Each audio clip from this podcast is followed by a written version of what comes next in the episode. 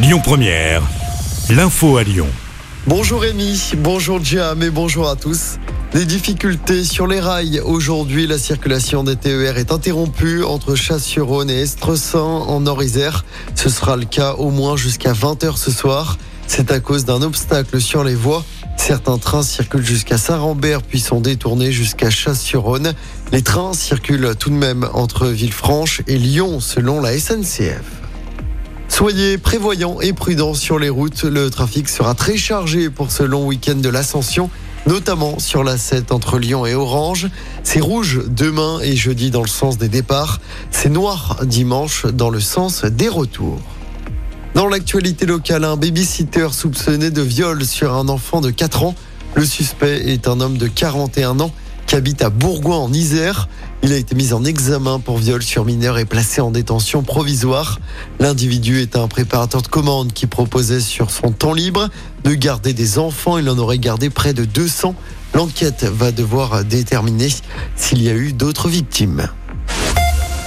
On revient maintenant sur l'interview d'Emmanuel Macron. Hier soir, le chef de l'État a notamment promis 2 milliards de baisse d'impôts pour les classes moyennes d'ici la fin de son quinquennat. C'est ce qu'il a dit hier soir sur TF1. Le chef de l'État a également parlé de la réforme des retraites, alors que les syndicats ont rendez-vous à Matignon à partir d'aujourd'hui.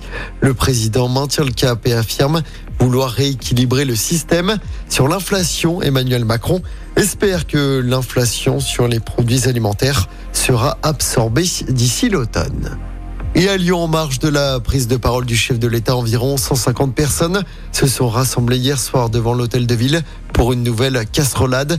200 personnes ont ensuite pris la direction des pentes de la Croix-Rousse avec quelques incidents. La police a notamment fait usage de gaz lacrymogène. Les forces de l'ordre pourront-elles encore utiliser des drones pour surveiller les manifestations? Le Conseil d'État va trancher aujourd'hui.